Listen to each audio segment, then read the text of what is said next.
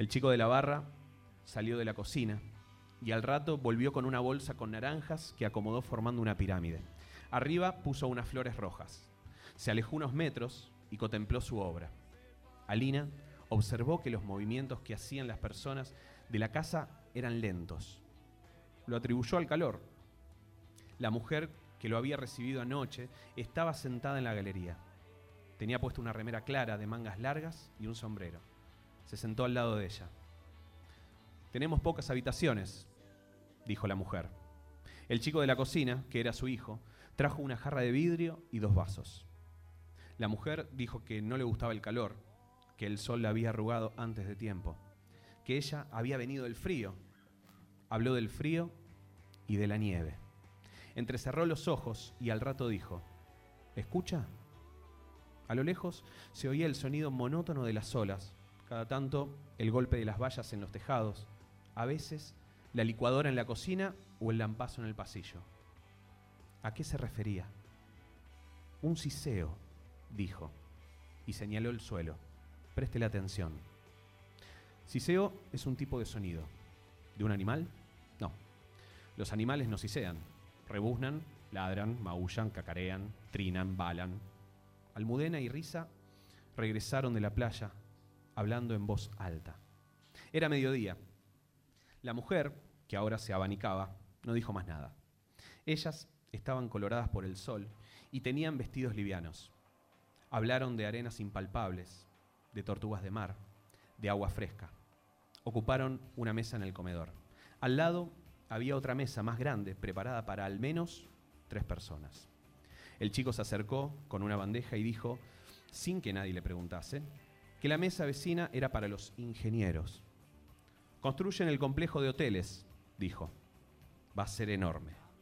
Un suceso. Allá. Alina se dio vuelta y miró hacia donde señalaba el brazo del chico.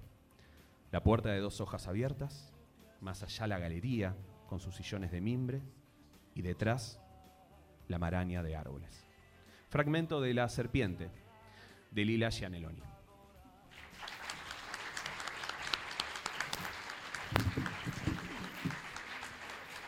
Bueno, bueno, buenas noches a todos. Gracias por venir a este tercer ya episodio de Narradores. Eh, le voy a pedir que agarren los micrófonos porque desde ahí el único que se va a escuchar soy yo.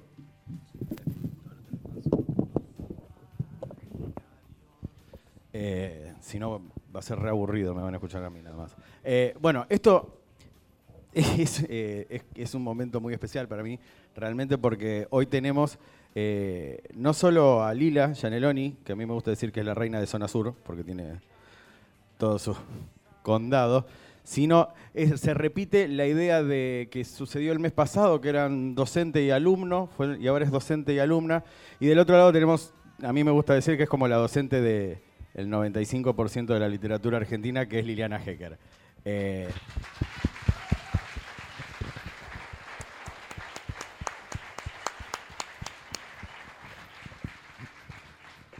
Hay mucha gente, así que vamos a tener que entretenerlos un rato. Eh, la primera pregunta que tengo para las dos, eh, y podemos empezar por, Lila, si quiere, eh, es, es simple, es ¿por qué escribir? Está prendido. está prendido. buenas noches, gracias.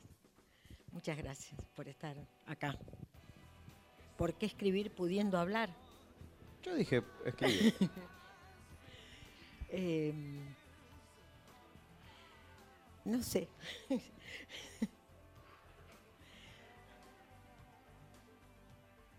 Eh, porque no se puede dejar de hacer. No sé si uno elige, uno se siente, ay, voy a escribir. No. Eso aparece y bueno, no sé. No, no le puedo decir que no. Esa es como una. ¿Te aparece? No sé, a mí me pasa. No, puedo explicarlo. No lo sé. Y a vos, Liliana, eh, porque vos no solo es por qué escribir, sino también es por qué enseñarles a escribir a los demás. Pará, pará, una por una. una por una. Primero vamos por qué escribir. Bueno, es bastante complejo. ¿no? Yo, em, si yo trato de ver por qué escribo, me doy cuenta que en cierto sentido es porque la imaginación desde que era muy chica y ni siquiera sabía leer, no me paraba. Entonces, tal vez no me gustaba mucho el mundo que me rodeaba. Cuando era chiquita no lo entendía, me, parecía aburrido y me inventaba historias que yo era mucho más linda de lo que era, todo era bárbaro. Vivía in- inventándome historias, incluso si algo, como soy, tengo una zona muy loca y otra zona bastante racional, si algo por ahí no funcionaba mucho, entonces corregía, es decir, y tenía que volver para atrás y me traía como correcciones en cadena. Es decir, yo me daba cuenta a los cuatro años, mientras daba vueltas en el patio de la casa de mi abuela, que estaba haciendo el proceso de la escritura de una ficción. Eh, ese es el origen mítico, digamos, de, la escritura, pero si tengo que dar una explicación es que porque no me banco a mí misma, hay un exceso de energía, un exceso de necesidad de decir cosas, entonces creo que ahí realmente en ese desborde, que ya se nota, tengo 80 años y mira todas las cosas que hago para hablar. Es decir, hay algo que me desborda y sin duda eh, necesito escribir. Yo era muy tímida, de chica parece mentira, y te- razonaba, pero no podía expresar bien eh, lo que quería decir. Entonces escribía y después, por ejemplo, me acuerdo, te doy un solo ejemplo, después no, la dejo al hilo. Después viene lo de la ficción, No, que es otra sí, sí. historia. Pero te doy un ejemplo. En la época, eh, cuando yo tenía 15 años, 1958, eh, se da el movimiento, decir, cuando quieren derogar la, la ley 1420 de enseñanza gratuita, la que hay obligatoria, hay un gran movimiento entre la escuela secundaria. Ahí creo que mi generación se politizó muy tempranamente. Yo tenía una profesora muy reaccionaria, muy reaccionaria, profesora de didáctica, yo estudiaba normal, y yo quería decirle ¿no? lo, lo- lo que, eh, lo que pensaba de, de una educación religiosa, pero la verdad sea dicha es que no era demasiado arrebatada y no hubiese podido decirlo. Entonces, ¿qué hice? Escribí un texto en que puse todo lo que yo pensaba de la religión y me paré en la clase y ahí se me fue toda timidez. Me paré en la clase y se lo leí entero. ¿Qué pasó? Y, eh, la, fulminé. no es que haya cambiado ella de idea, pero yo me pude expresar. Es decir, no es que le voy a cambiar ideas. No, no. Yo pude expresar lo que pensaba. En algo de eso, en algo de eso está, creo yo, el origen de la escritura. Eso que a uno, este, uno se le dé por escribir. ¿no?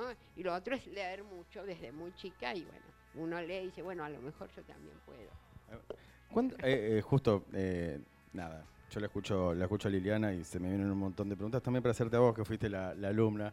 Pero digo, esto mismo, ¿no? Leer mucho, pero pensaba, digo, ¿cuándo, ¿cuándo fue? No, obviamente que no vas a saber el día y la hora, pero que vos sos actriz, sos docente, digo, pero que en la escritura había algo que no se podía expresar en, en otro lado. Digo, porque uno, está bien, porque escribir uno no sabe, lo hace porque en realidad, en realidad podría hacer cosas mucho más útiles.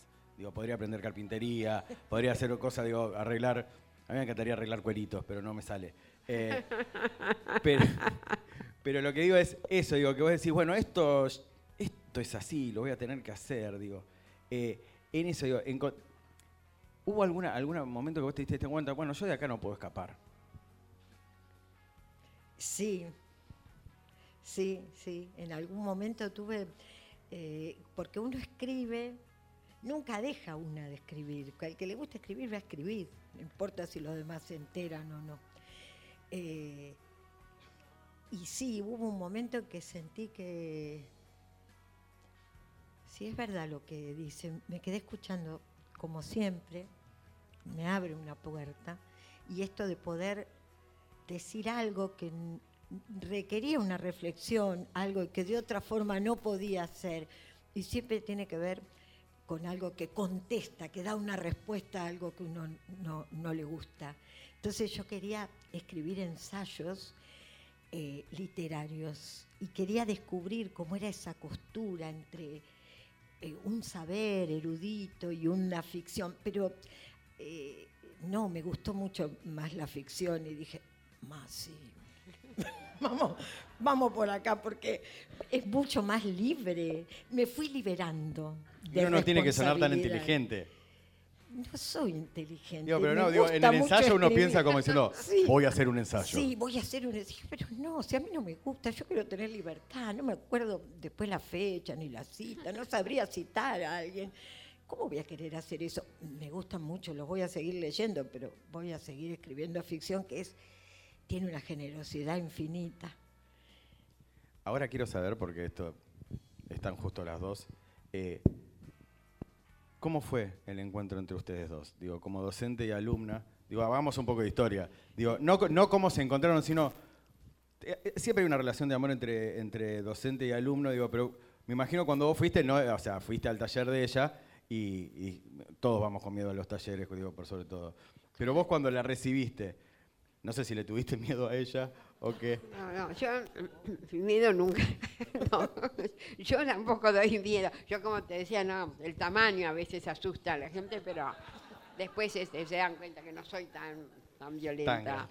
Eh, no, debo decir que Lila, a ver, Lila tiene ángel. Hay algo en ella, dejemos todavía la literatura, pero yo creo que en su literatura está eso. Hay algo muy especial en Lila, así que no hubo, eh, eh, eh, es una de esas personas que uno enseguida conoce y quiere seguir conociendo y con uno quiere seguir encontrando. Oye, yo estaba feliz, digo, ay, qué maravilloso, estoy acá en Rosario, estoy con Ernesto y estoy con Lila y yo realmente estoy feliz, me encuentro con Lila y me pongo feliz, esa es la verdad. El encuentro es así, pero hay otra cuestión que es algo que a mí me importa mucho, me importa con Lila y me importa con Pablo Ramos y me importa con el 95%, no De es la un literatura poco argentina. exagerado, pero bueno, si yo no tengo esa empatía, si hay algo, si a mí no me importa la persona que está ahí, no me importa lo que puede escribir,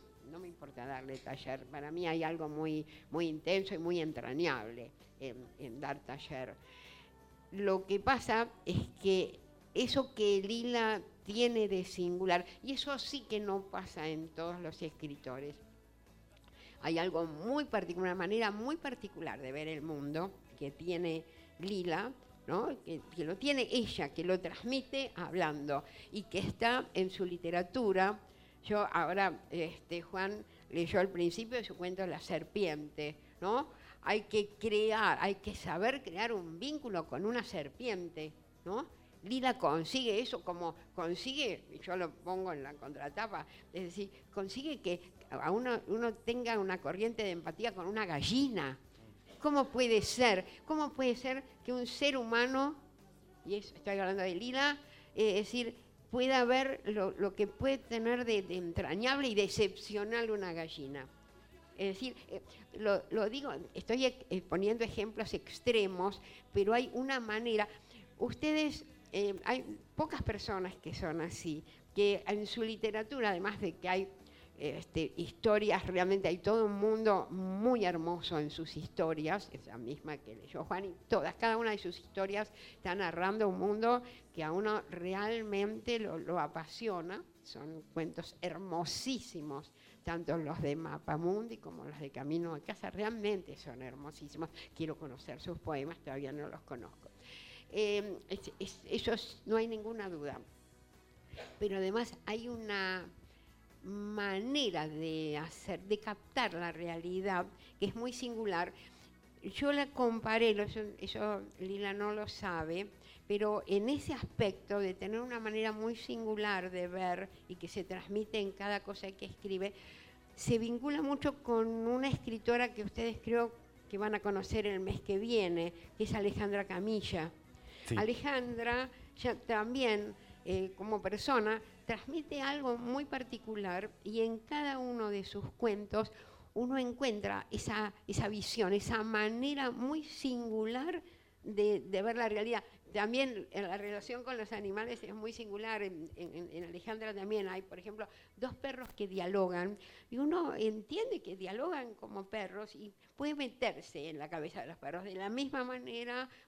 Entonces, Lila eh, crea un vínculo con un sapo. Pongo el ejemplo de los animales, pero está en, la amistad entre dos chicas, está en la relación de una nena con su hermanito. En cada cosa que Lila cuenta, uno entiende una visión muy particular. y en el mundo, digo, y en el mundo de, Mapamundi, o sea, en, el, mundo, mundo de esa nena. En el mundo de esa nena, es decir, ya hay algo muy particular. Hay cosas que uno no termina de explicarse en ese mundo, esa relación que tiene, ese, ese momento en que deja entrar al, al aspirador a alguien, hay, hay, como un riesgo ahí, ¿no? Es decir, y, y, uno se mete en ese mundo, es decir, la relación que tiene con los otros, el enojo, la amoralidad en determinados momentos, ¿no? Es decir, en una nena chiquita. Es decir, es realmente fascinante cómo va este, construyendo un mundo con cada uno de sus personajes. Entonces, bueno, eso Lila lo tiene, es decir, lo tiene como persona y lo tiene en su escritura más allá del trabajo, por supuesto, Lila trabajó como todos trabajamos nuestros cuentos. Porque eso está bueno, o sea, también digo como, como marcarlo, digo, que no es que Lila se levanta un día, o sea, y, dice, voy a escribir sobre una niña. Había una vez y vivieron felices para siempre. Eso le toca a ella explicar. Ah, te toca a vos. Ahora, primero, primero, hacete cargo de todo lo que dice, que es un montón. Muchísimo sí, digo, y segundo, no, y segundo, digo, quiero ver el otro lado porque, digo, desde una docente, digo, además Liliana, digo, que, que ha formado tantos escritores, digo, ir a su taller. Digo. Hay un antes y un después, no estaría acá sentada si no fuese por ello.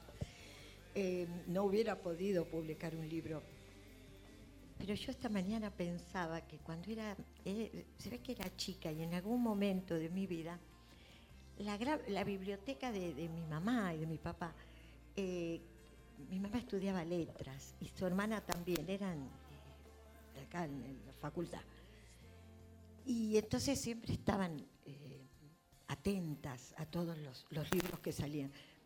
Entonces yo cuando me acostaba en la cama veía, en un tiempo estuvo, no sé si mudaban esa biblioteca o por qué la tenía ahí.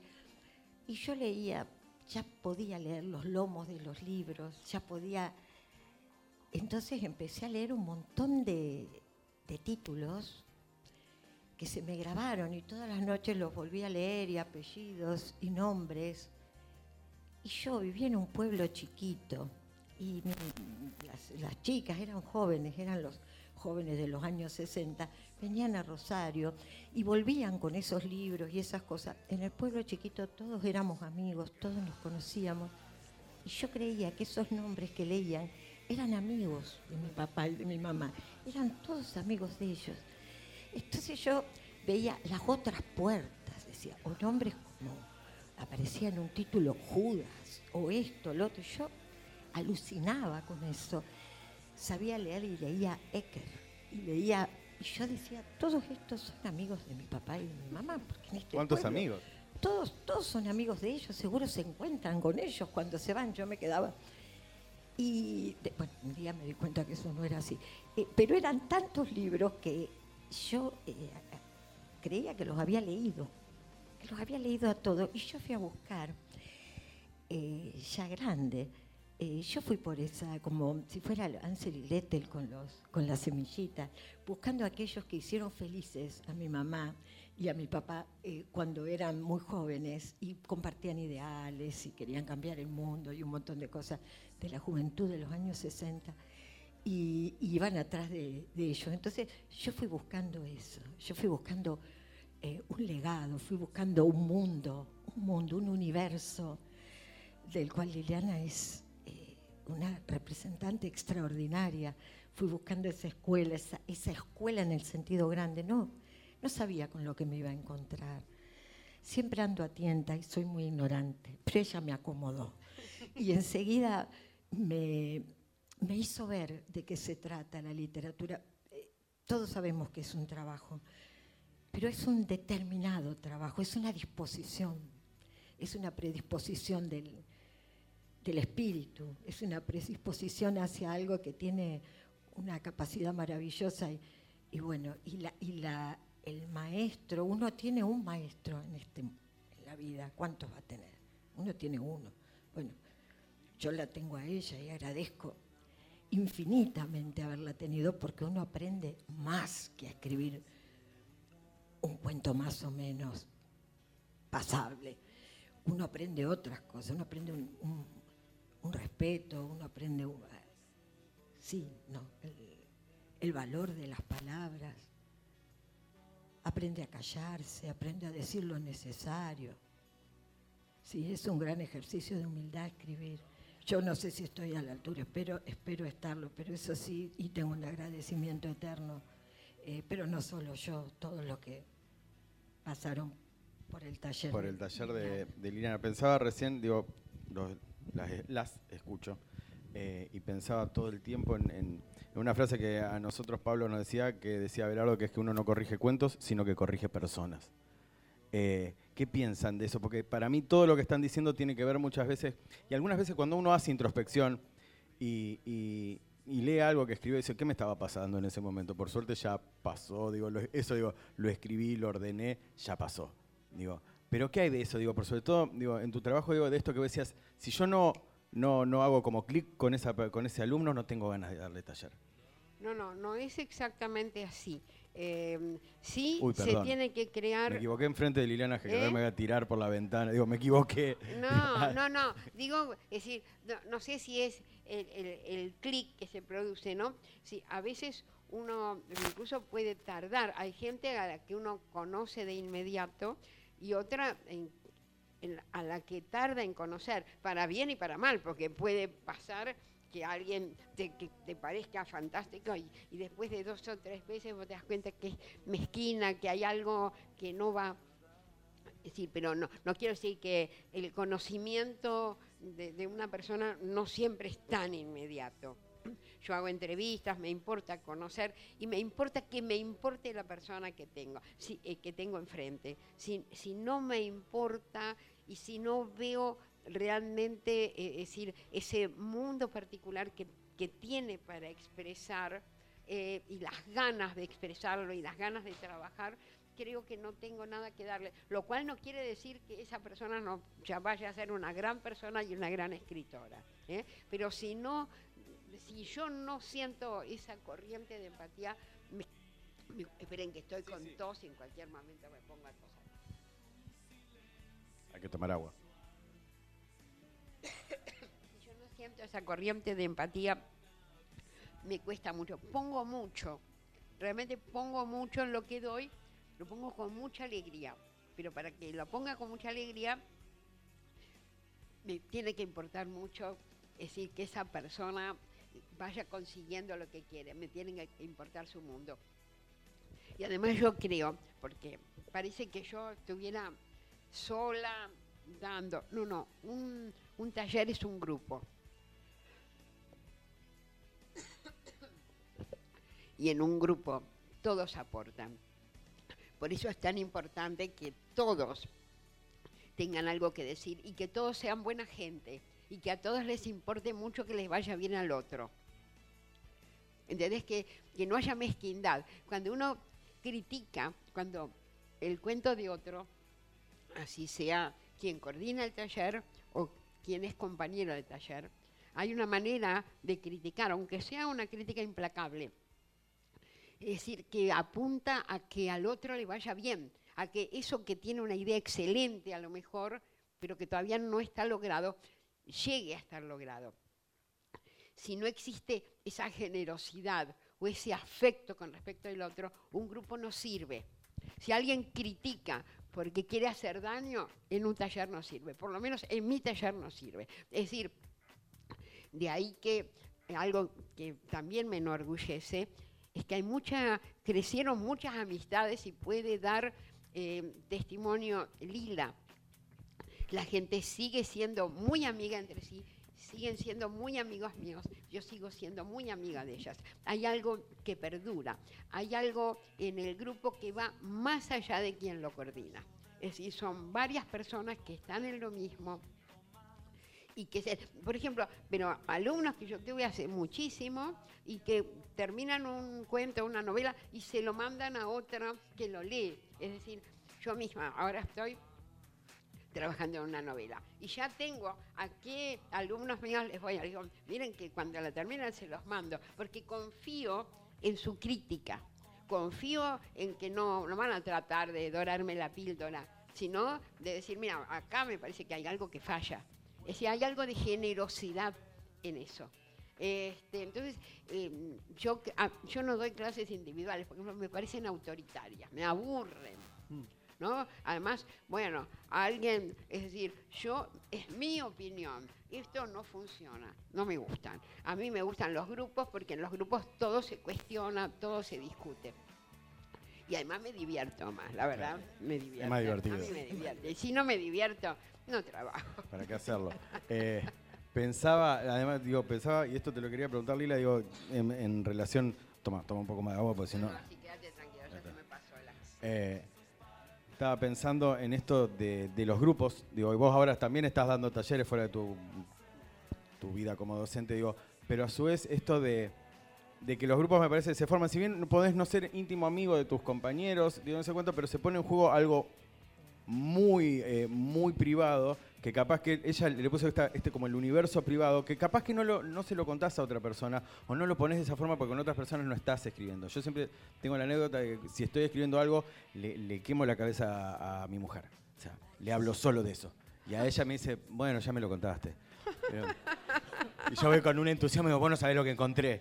Ah, bueno. Pero eso mismo, pero que en, en esa tipo, tipo cofradía uno encuentre ese entusiasmo en todos. Digo, ¿cómo, cómo, cómo fue digo, formar parte de a su vez ahora tener tus propios grupos? Sí, es una calidad distinta, es, una, es un vínculo muy especial el que se da. Eh, yo sí, tengo amigos eh, entrañables que uno queda prendado de lo que leyeron. Hay algo en eso que leyeron, más allá que después uno hace una crítica, eh, que, muestra es muy pequeño, pero muestra ese misterio que lo llevó a escribir. Hay algo, una, una especie de hermandad. Una hermandad. Entonces, uno no sabe por qué, pero bueno, es muy, muy cercano, va a ser cercano. A mí eh, escribir me dio eh, eh, unos amigos y amigas hermosísimos y, y, lo agradezco. Y sé que muchos están acá nada más que por eso, porque somos amigos. Y es como Sí, y, como dice Liliana, en, el momento del trabajo yo a veces me abstraía, eran largos, eh, eh, varias horas de mucha tensión, ya sabemos que no comemos, ya sabemos que nos tenemos que estamos quietitos, que tomamos agua nada más, pero mm, de una intensidad tan grande, yo me abstraía y decía, qué afortunada estar acá, afuera hay un mundo que se cae a pedazos, pero estamos inventando y discutiendo de cosas, eh, de ficciones que son reales, para nosotros son, esos personajes son, esa historia que alguien está escribiendo merece nuestra atención y, y podemos opinar y nuestra opinión es escuchada. Es verdaderamente un momento muy virtuoso, muy hermoso. Bueno, ahora vamos a hacer un pequeño parate porque vamos a invitar de vuelta a Juan Pablo Viceri, al cual les pido por favor que lo aplaudan porque realmente es, es un gran actor y además, y, además, y además sabe leer. O sea, las dos cosas. No, bueno, vamos a escuchar ahora un fragmento de un cuento de Liliana. Nomás llegó. creo que no se escucha. Nomás llegó. Fue a la cocina a ver si estaba el mono. Estaba. Y eso la tranquilizó. No le hubiera gustado nada tener que darle la razón a su madre. ¿Monos en un cumpleaños? le había dicho. Por favor, vos sí que te crees todas las pavadas que te dicen. Estaba enojada. Pero no era por el mono, pensó la chica. Era por el cumpleaños. No me gusta que vayas, le había dicho. Es una fiesta de ricos. Los ricos también se van al cielo, dijo la chica, que aprendía religión en el colegio. ¿Qué cielo ni cielo? dijo la madre. Lo que pasa es que a usted, mi hijita, le gusta cagar más arriba del culo. A la chica no le parecía nada bien la manera de hablar de su madre. Ella tenía nueve años y era una de las mejores alumnas de su grado. Yo voy a ir porque estoy invitada, dijo. Y estoy invitada porque Luciana es mi amiga y se acabó. ¿Así? Tu amiga, dijo la madre. Hizo una pausa. Oíme, Rosaura, dijo por fin. Esa no es tu amiga. ¿Sabes lo que sos vos para todos ellos? Sos la hija de la sirvienta. Nada más. Rosaura parpadeó. No iba a llorar. ¡Cállate! gritó. ¿Qué vas a saber vos lo que es ser amiga? Ella iba casi todas las tardes a la casa de Luciana y preparaban juntos los deberes, mientras su madre hacía la limpieza. Tomaban la leche en la cocina y se contaban secretos. A Rosaura le gustaba enormemente todo lo que había en esa casa. Y la gente también le gustaba. Yo voy a ir porque va a ser la fiesta más hermosa del mundo. Luciana me lo dijo. Va a venir un mago y va a traer un mono y todo. La madre giró el cuerpo para mirarla bien y ampulosamente apoyó las manos en las caderas. Monos en un cumpleaños, dijo. Por favor, vos sí que te crees todas las pavadas que te dicen. Rosaura se ofendió mucho. Además, le parecía mal que su madre acusara a las personas de mentirosas simplemente porque eran ricas. Ella también quería ser rica. ¿Qué? Si un día llegaba a vivir en un hermoso palacio, ¿su madre no la iba a querer tampoco a ella? Se sintió muy triste. Deseaba ir a esa fiesta más que a nada en el mundo. Si no voy me muero, murmuró casi sin mover los labios. Y no estaba muy segura de que se hubiera oído. Pero lo cierto es que la mañana de la fiesta descubrió que su madre le había almidonado el vestido de Navidad. Y a la tarde, después que le lavó la cabeza, le enjuagó el pelo con vinagre de manzanas para que le quedara bien brillante. Antes de salir, Rosaura se miró en el espejo, con el vestido blanco y el pelo brillándole, y se vio lindísima. La señora Inés también le pareció notarlo. Apenas la vio entrar, le dijo, Qué linda estás hoy, Rosaura. Ella, con las manos, impartió un ligero balanceo a su pollera almidonada. Entró a la fiesta con paso firme. Saludó a Luciana y le preguntó por el mono. Luciana puso cara conspiradora. Acercó su boca a la oreja de Rosaura. Está en la cocina, le susurró en la oreja. Pero no se lo digas a nadie porque es un secreto. Rosaura quiso verificarlo. Sigilosamente entró en la cocina y lo vio. Estaba meditando en su jaula. Tan cómico que la chica se quedó un buen rato mirándolo y después, cada tanto, abandonaba a escondidas las fiestas e iba a verlo. Era la única que tenía permiso para entrar en la cocina. La señora Inés se lo había dicho. Vos sí, pero ningún otro son muy revoltosos, capaz que rompen algo. Rosaura, en cambio, no rompió nada. Ni siquiera tuvo problemas con la jarra de naranjada cuando la llevó desde la cocina al comedor. La sostuvo con mucho cuidado y no volcó ni una gota. Eso que la señora Inés le había dicho, ¿te parece que vas a poder con esa jarra tan grande? Y claro que iba a poder. No era de manteca, como otras. De manteca era la rubia del monio en la cabeza, Apenas la vio, la del le dijo, ¿y vos quién sos? Soy amiga de Luciana, dijo Rosaura. No, dijo la del. Vos no sos amiga de Luciana, porque yo soy la prima y conozco a todas sus amigas. Y a vos no te conozco. ¿Y a mí qué me importa? dijo Rosaura. Yo vengo todas las tardes con mi mamá y hacemos los deberes juntas. ¿Vos y tu mamá hacen los deberes juntas? dijo la del con una risita. Yo y Luciana hacemos los deberes juntas, dijo Rosaura muy seria. La del monio se encogió de hombros. Eso no es ser amiga, dijo. ¿Vas al colegio con ella? No. ¿Y entonces? ¿De dónde la conoces? dijo la del monio, que empezaba a impacientarse. Rosaura se acordaba perfectamente de las palabras de su madre. Respiró hondo. Soy la hija de la empleada, dijo. Su madre se lo había dicho bien claro. Si alguno te pregunta, vos le decís que sos la hija de la empleada y listo. También le había dicho que tenía que agregar y a mucha honra. Pero Rosaura pensó que nunca en su vida se iba a animar a decir algo así. ¿Qué empleada? dijo la del monio. ¿Vende cosas en una tienda? No, dijo Rosaura con rabia. Mi mamá no vende nada para que sepas. ¿Y entonces? ¿Cómo es empleada? dijo la del monio. Pero en ese momento se acercó la señora Inés, haciendo un shh, y le dijo a Rosaura si no la podía ayudar a servir las salchichitas, ella, que conocía la casa mejor que nadie. ¿Viste? le dijo Rosaura a la del monio, y con disimulo le pateó un tobillo. Fuera de la del monio, todos los chicos le encantaron. La que más le gustaba era Luciana, con su corona de oro. Después, los varones. Ella salió primera en la carrera de embolsados y en la mancha agachada nadie la pudo agarrar.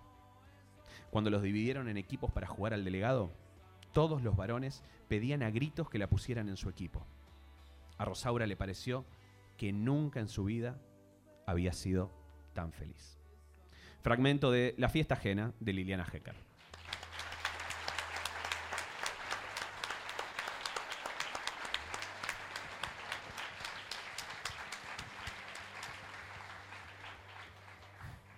Es como escribir un hit eh, la fiesta. Es un himno. Es como jijiji de los redondos. O sea, cuando tocan, cuando tocan ese, falta que empiecen a hacer poco todo acá. Eh, Vos sabés que pensaba recién, eh, no podía dejar de asociar eh, el cuento de la fiesta ajena con tu libro Mapamundi y pensaba en la infancia. Y pensaba como qué bien que las dos cuentan la infancia. Pero, y pensaba en una frase que es la famosísima, no voy a descubrir nada yo, que es esta frase de Luis Gluck que dice que miramos el mundo una sola vez en la infancia y el resto es memoria.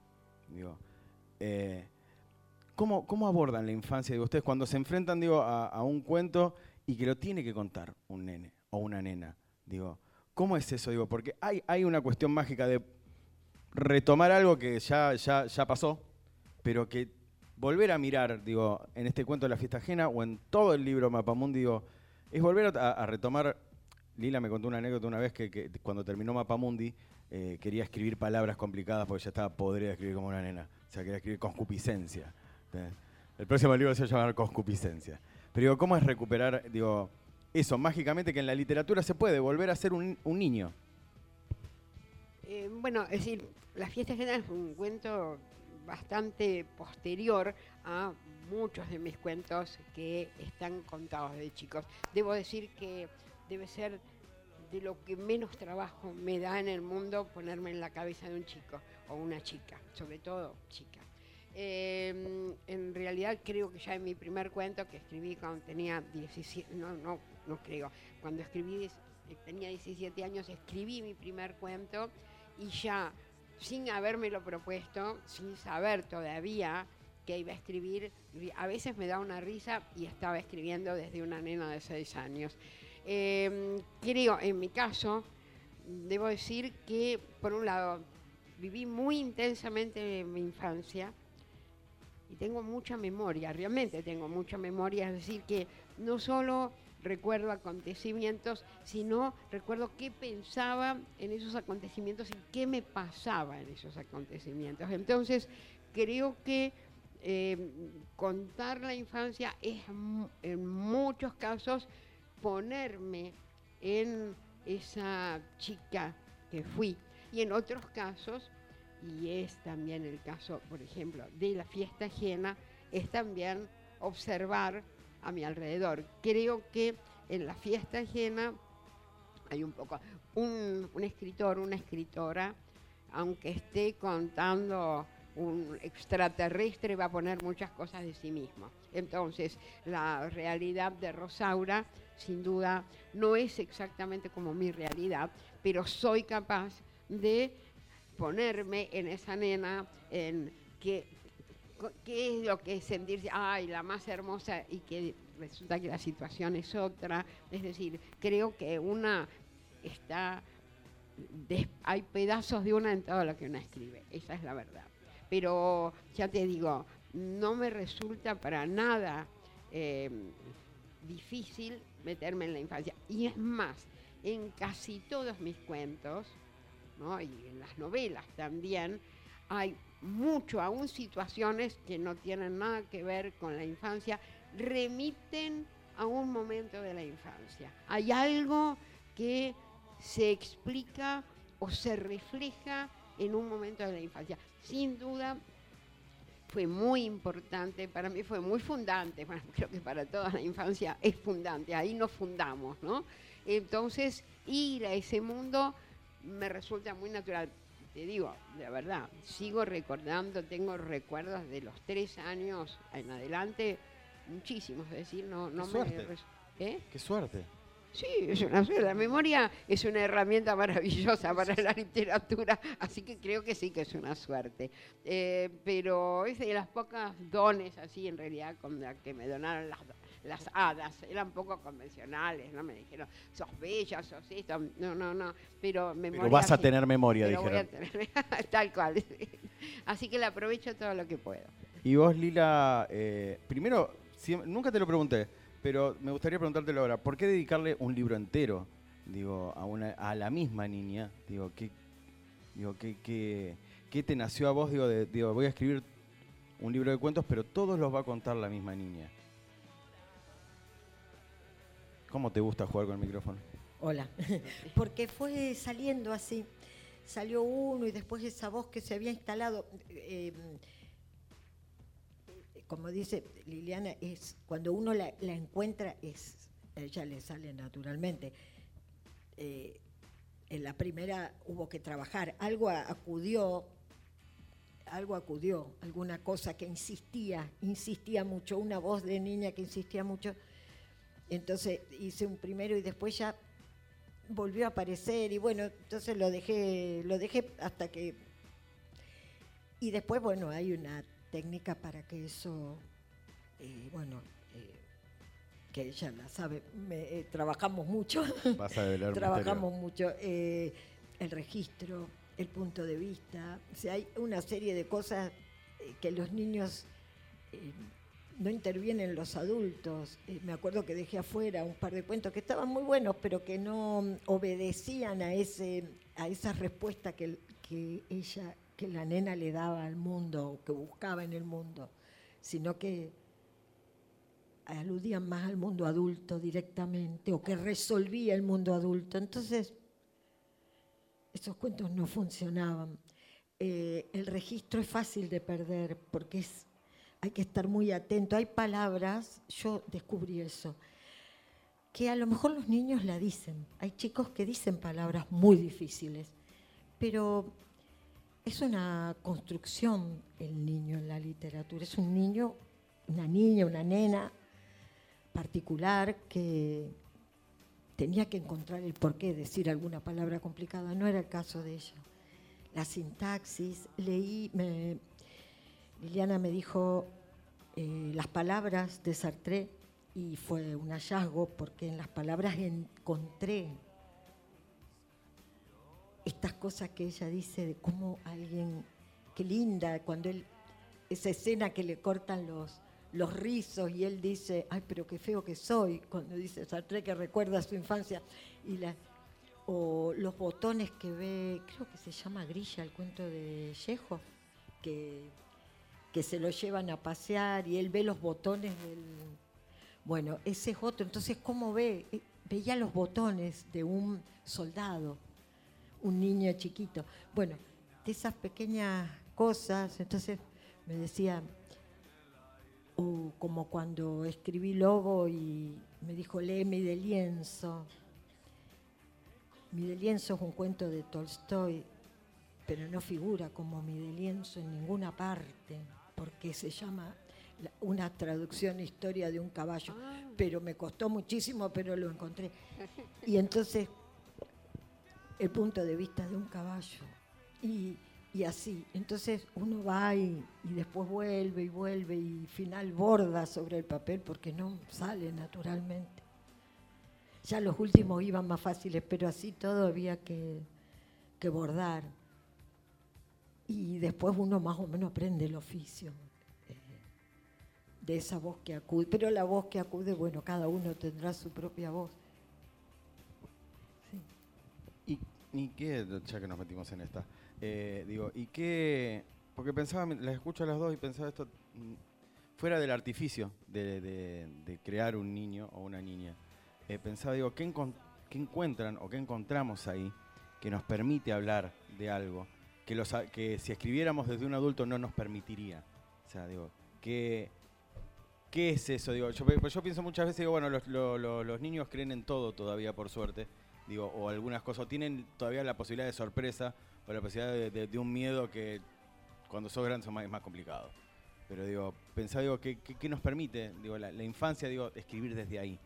Pero si uno quiere escribir sobre un chico es porque tiene un problema, eh, quiere contar el conflicto de un chico. Si uno quiere escribir sobre un adulto, porque quiere con- contar el conflicto de un adulto.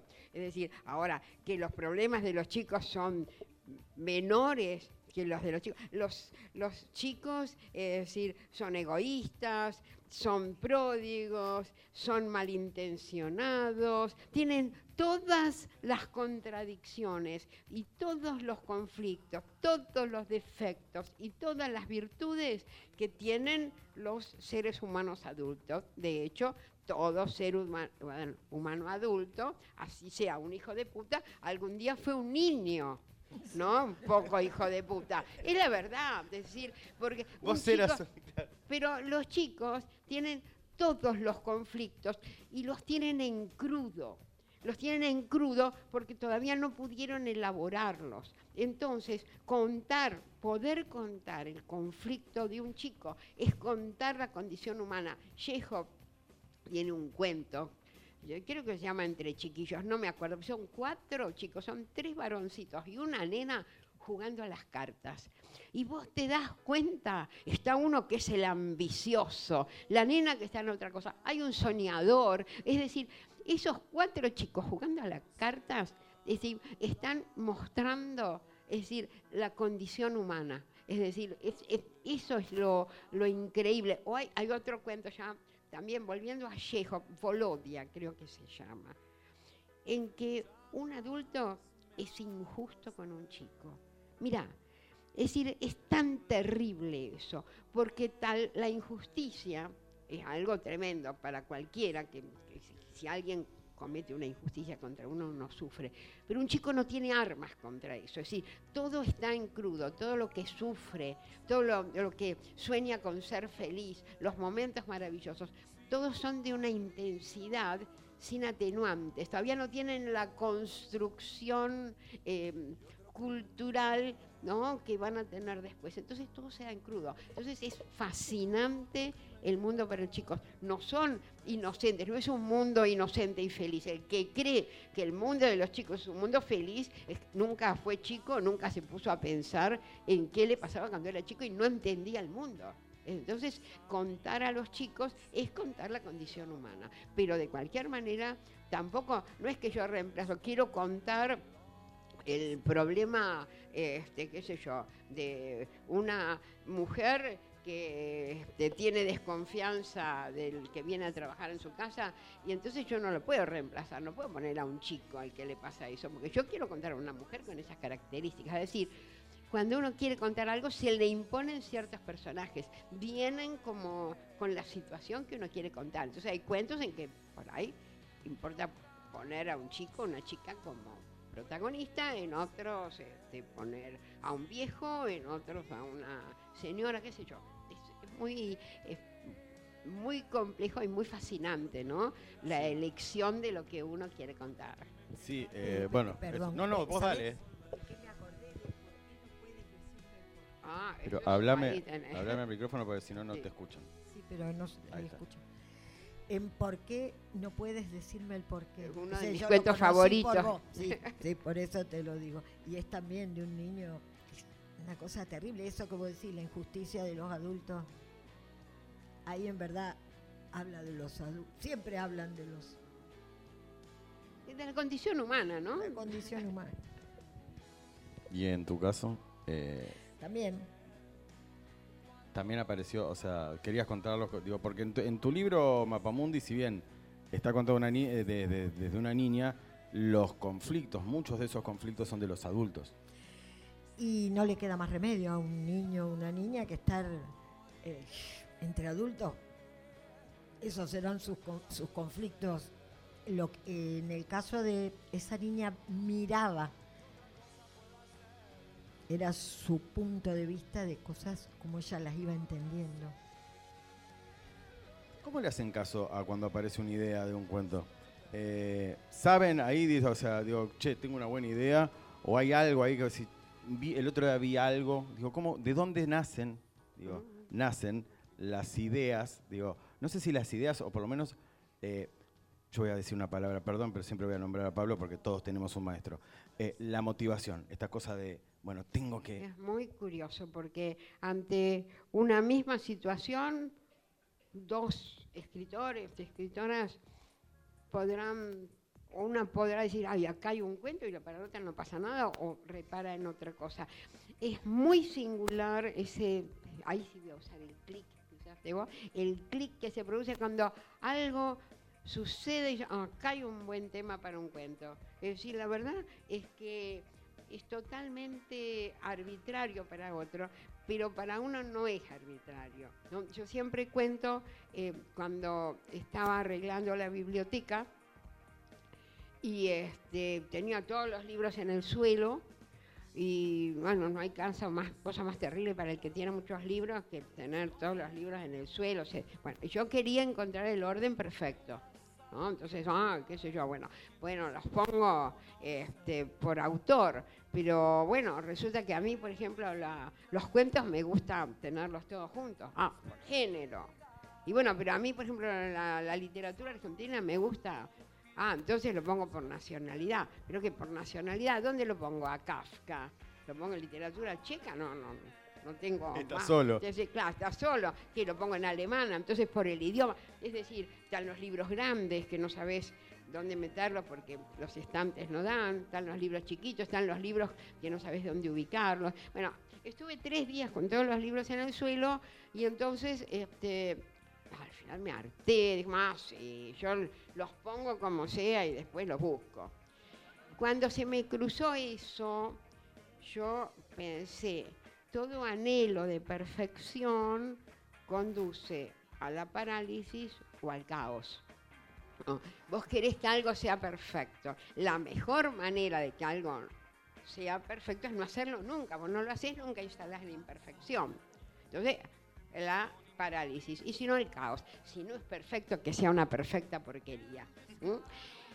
Cuando se me cruzó eso, dije, "Ah, acá hay una idea para un cuento, lo cual es un disparate total, porque ahí en realidad no hay una idea para un cuento, hay un concepto, es una, un concepto absolutamente teórico. Sin embargo, yo sabía que ahí había una idea para un cuento y que yo lo iba a escribir, y es porque eso sin duda estaba expresando algo profundamente mío. A eso voy. ¿Por qué a uno cierta idea le provoca algo? Porque hay algo que uno quiere decir, ¿no? Eso que eso sin duda me pasa a mí, ¿no? Cuando me siento a escribir y no me pongo a escribir, es porque me estoy negando a instalar el caos, porque yo sé que en cuanto me ponga a escribir, voy a instalar la imperfección, ¿entendés? Eso me pasa. Entonces yo sabía, ahora, ahí no hay un cuento, ahí vino la transformación. Ahí qué haces? Ah, una mujer arreglando la biblioteca. Ya, eso es un bodrio. Una mujer arreglando, es un bodrio. porque, bueno, Nadie quiere leer eso. y ahí, uno de esos cruces afortunados, dije, una mujer obsesionada por la limpieza, porque buscar la limpieza también es un modo de buscar la perfección, pero ahí sí hay acción. ¿no? Ahí ya empieza a haber un cuento. No voy a contar todo el origen de él, que fue mi cuento cuando todo brille, ¿no? pero ahí viene el trabajo. Pero ese cruce, ah, toda idea de perfección conduce a la parálisis o al caos, que acá hay un cuento, es porque yo tenía un cuento para contar en eso. Había algo que me que estaba expresando algo que yo quería decir en eso. Entonces, ahí es donde se produce el clic de la misma manera que vos de pronto ves pasar un hombre por la calle con un sombrero raro y ay, ahí hay un cuento. No, hay un hombre con un sombrero, pero por ahí a vos eso te dijo algo y vos a partir de ahí podés armar un cuento. Mm, eh, a- a mí me hace acordar, justo lo que vos decías, me hace acordar una vez, estaba sacando a pasear a mi perro eh, y mi perro lo primero que hace es siempre ir al tacho de basura. O sea, al tacho de basura va, busca su almuerzo en el tacho de basura y se da vuelta y me mira Yo dije ahí, digo, este está pensando algo. Digo, "Est- algo me quiere decir. Después tuve que escribir un cuento sobre un perro porque te- tenía que escribir eso. ¿Tenés eh, eso, digo, como un inst- también, digo, ese momento como de epifanía que dijiste, acá hay algo? Digo, Y es algo que ronda, ¿viste? Sí. Algo que, sí, como ella dice, no hay que ser literal cuando eso viene, hay que encontrar qué está queriendo uno decir. Y se agarra de esas cortinas que se mueven un poquito a trasluz y uno vislumbra algo y una puerta entreabierta en una casa. Y viene algo, siempre está pegado a una emoción. ¿Y cómo le haces? ¿Cómo le, haces caso? Porque muchas veces pasa eso, uno ve una puerta entreabierta. Hay gente que ve, por eso, ve una puerta entreabierta y ve solo una puerta entreabierta y va y la cierra. Digo, pero ¿cómo? Claro, cerrar la puerta y te podés cerrar la puerta. pero digo, Tiene muchas posibilidades. Claro, pero digo, esto digo, de, de empezar digo, de forzarse, porque eso puede ser sim- simplemente una linda imagen, pero de forzarse, y eso es lo que me parece como eh, adorablemente terco, de decir, no, no, yo tengo que escribir algo sobre esto, y ponerse a crear alrededor de eso una historia. No sé, si, me- si, sí, si aparece eso, eh, lo hago. Eh, sí, me siento y escribo un poco, agarro un cuaderno eh, y un lápiz y escribo rápidamente eso que se me vienen, las palabras que se me vinieron. Después me siento, sigo, pero no lo dejo escapar si puedo. No si puedo no lo dejo ir, pero bueno, a veces. Pero además, yo creo, me parece que no, no es claro, decir, no es que vos ves una puerta entreabierta y tengo que escribir un cuento con una puerta entreabierta, no. es que de pronto hay un temor particular. Digamos, eh, yo un día estaba en la, vivía en la casa de mi mamá todavía, escuché ruidos raros atrás de la puerta. Ah, ruidos raros. Ah, dije, mirá si vive otra familia ahí. Son cruces, ¿viste? Mira qué cruce loco. De- de- Digamos, no estoy loca. Después pude, digamos, saber que seguramente no vivía otra familia. Fue un cruce. Si vive otra familia ahí. ¿no? Yo me levanto y abro la puerta y hay otra familia viviendo en la casa. Y ahí escribí un cuento. Porque son cruces. ¿Quién no tiene cruces locos? Es Sí, no, no. Bueno, de pronto, ese cruce para mí fue muy sugestivo. Una persona bastante racional, como soy yo, y, y de pronto abrís la puerta y te encontrás otra familia viviendo en la casa. Y de ahí salió un cuento que es vida de familia. Por eso, no es que vos veas una puerta entreabierta y "Ay, con una puerta entreabierta tengo que escribir un cuento, sino que de pronto ves una puerta entreabierta y de- eso te sugiere algo que está pasando, que te sugiere a vos nomás eso, porque a lo mejor es una puerta entreabierta. Ahora, si no está esa sugerencia, la puerta puede estar abierta, cerrada, lo que quiera, es decir, no hay cuento. Sí, no, me alucina, es verdad que tenés mucha memoria, me alucina porque me, me vas a contar, digo, pasó tal cosa. eh, no sé si, si a vos te pasa de recordar como ella, los gérmenes, digo, así de... de- de- No, no. pero no. Es única. Sí, es sí, eh. única. No, no, es única. No, Entonces te voy a no contar la, la contraria porque eso quiere decir que somos más parecidos. ¿Te pasó de ir de leer un cuento viejo y decís, ¿de dónde salió esto? Que lo escribió otro. que- Que lo- sí, no. Que pasa, digo, muchas veces pasa vos le- volvés a, a leer algo y oh, yo no me acuerdo qué me estaba pasando en este momento para que haya salido esto. Sí, pero no me pongo a pensar tanto eso. Miro lo que escribí, si está bueno o malo, si es pasable, si está ocupando lugar y está para tirar. No me importa cómo estaba, porque si me pongo a pensar cómo estaba cada vez que escribí, no escribo más. no escribo más nada. no puedo escribir más nada. Eh, lo miro y digo, ¿está pasable esto? No, esto es una porquería. Pero si algo late ahí, yo siempre uso ese término, a veces late algo todavía. Quiere decir que cuando lo abordo me da un deseo. No sé qué a lo mejor lo tengo que esperar, pero mm, todavía está, mm, eh, digamos, vivo. Otros están directamente muertos, eso es lo mejor que hay que hacer, tirar, va, dejarlo ahí, no sé, en un lugar aparte. A mí, cada persona tendrá su forma, Bueno, me parece. bueno, Eh, yo quiero decir un chiste. Decilo, Dice- por favor. Le preguntaron a alguien, no sé, no me acuerdo qué escritor, eh, de dónde vienen, le vienen los cuentos. Y él dijo, si yo lo supiera, iría más seguido por ahí. bien, me parece una, una linda, una linda forma de cerrar. Primero y principal quiero agradecerle a Lila y a Liliana eh, nada, que hayan venido, que hayan aceptado este, este encuentro. Estoy muy contento de que hayan venido. Realmente esto, eh, sucedió algo, mucha gente quería venir, ha venido mucha gente, quería ver la- las dos. Eh, nada, y agradecerles un montón, realmente para, para mí fue muy hermoso, y agradecerle también a toda la gente que vino. Eh, esto va a seguir ahora el 8 de junio, va a venir Alejandra Camilla con Marcelo Britos, y así iremos. Y después viene una ex alumna tuya, que es Inés Garland. Inés Garland Inés también. Garland sí. también, en Ay, julio. Y, eh, y Alejandra Camilla, alumna de Abelardo, porque Abelardo. ahí Alumna también es otro, ¿eh?